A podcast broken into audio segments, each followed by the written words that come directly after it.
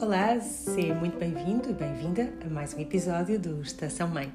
Hoje prometo desvendar um pouco dos segredos do timing perfeito e de como podemos virar literalmente o tempo a nosso favor. Junta-te a mim e ao Daniel Pink para uma viagem no tempo, claro.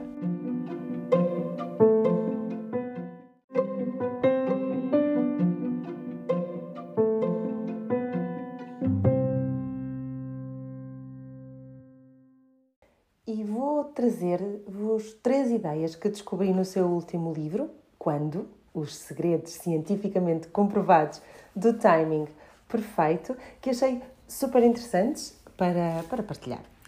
Então, a primeira é: será que o resultado de determinado projeto, ou tarefa, ou teste, pode estar fortemente influenciado pelo tempo? No sentido da hora ou do momento do dia em que o realizamos? A resposta é sim. Ora, ouve. Os estudantes uh, na Dinamarca, num estudo feito, uh, como os estudantes em todo lado, suportam uma bateria de testes uh, periódicos. E as crianças dinamarquesas fazem esses testes no, no computador. Mas não têm, óbvio, tantos computadores quanto alunos, portanto, a altura do, do teste uh, depende das vagas nos horários das aulas e da disponibilidade dos computadores. Então, há alunos que fazem testes de manhã e outros que fazem testes à tarde, exatamente como um teste feito em papel, na, consoante os horários das disciplinas das nossas crianças. Então, Francesca Gino e dois investigadores dinamarqueses de Harvard analisaram quatro anos de resultados destes testes de 2 milhões de alunos dinamarqueses e cruzaram as notas com a altura do dia em que os mesmos foram feitos e descobriram uma interessante correlação. Os alunos tiravam notas mais altas de manhã do que à tarde. Na verdade, por cada hora mais tarde a que os testes eram feitos, as notas decaíam um bocadinho. Os efeitos de fazer o teste mais tarde podiam ser comparados a ter, por exemplo, rendimentos mais baixos ou, ou estar num contexto uh, social e cultural mais desfavorecido. O timing não é tudo, mas é mesmo muito importante. É, é, chega a ser um pouco perturbador, não é? Então, e eu sei qual é será a questão, mas será possível então agora como é que vamos pôr toda a gente a fazer testes de manhã? E a segunda coisa que vos trago deste livro pode ajudar-nos a respirar de alívio e, na verdade, até ajudar a respirar melhor de uma forma geral. E tem a ver com a importância imensa do tempo de pausa no nosso dia a dia.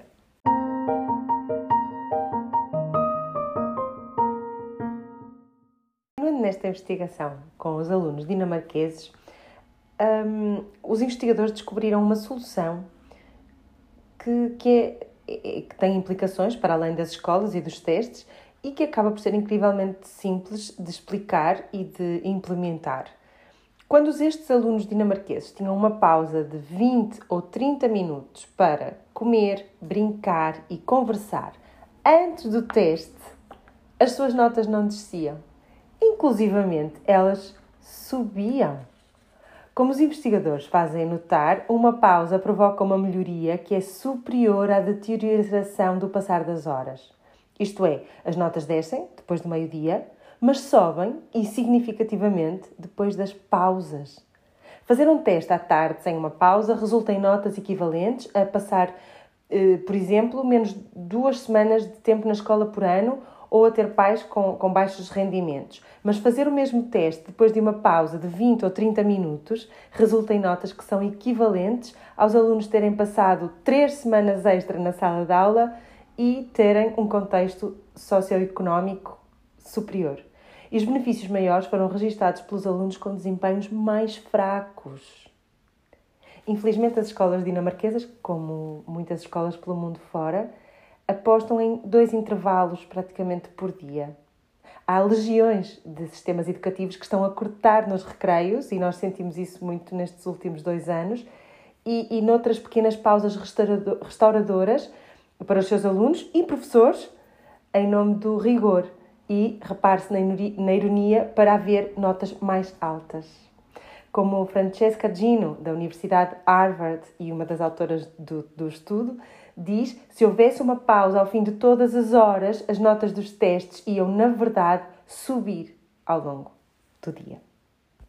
Isto leva-nos a ter que defender obstinadamente o recreio. Um, há muitas escolas, o autor fala-nos das escolas americanas, mas nós sabemos que isso também acontece por cá e neste contexto da pandemia aconteceu em muitas escolas, eliminaram o recreio ou juntam-no a uma hora de almoço mais prolongada. E isto não leva a, a nenhuma melhoria, nem na aprendizagem, nem nos resultados. As pausas e o recreio não desviam ninguém da aprendizagem, elas fazem parte de uma boa aprendizagem. Anos de investigação mostram que o recreio beneficia as crianças em idade escolar em praticamente todos os domínios das suas jovens vidas. As crianças que têm recreio esforçam-se mais, inquietam-se menos e con conseguem concentrar-se mais intensamente. Muitas vezes obtêm melhores notas do que os alunos com menos pausas.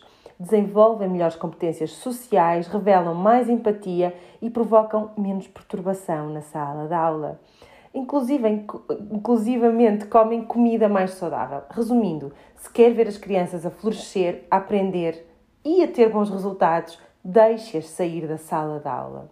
Na Finlândia, uma nação com um dos sistemas escolares com melhor desempenho do mundo, os alunos têm um intervalo de 15 minutos a cada hora. Sim, o timing individual é crucial, mas o timing de grupo é igualmente importante e é a terceira ideia que aqui fica.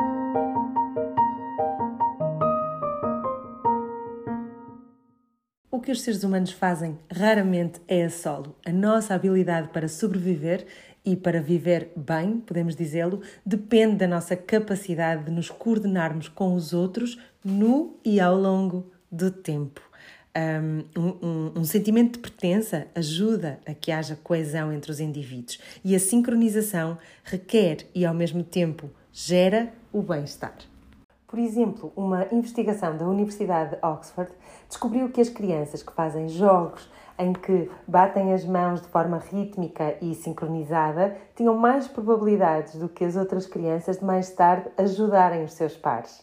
Em experiências semelhantes, crianças que primeiro fizeram jogos de sincronização tinham muito mais probabilidades de posteriormente estarem interessadas em jogar com uma criança que não estava no grupo original até andar de baloiço ao mesmo tempo que outra criança, aumentava as competências de cooperação e colaboração. Funcionar em sincronia expande a nossa abertura aos outros e torna mais provável que tenhamos um comportamento pró-social.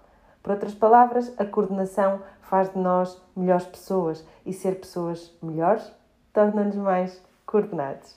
Formas práticas para miúdos e graúdos encontrarem mais momentos de coordenação e sincronização com outras pessoas, aqui vão. Cantar num coro, correr com companhia ou cozinhar a dois, uh, dançar, juntar-se a uma aula de yoga ou até entrar numa equipa de remo. São formas simples de nós, os nossos pequenitos, trabalharem estas competências de coordenação.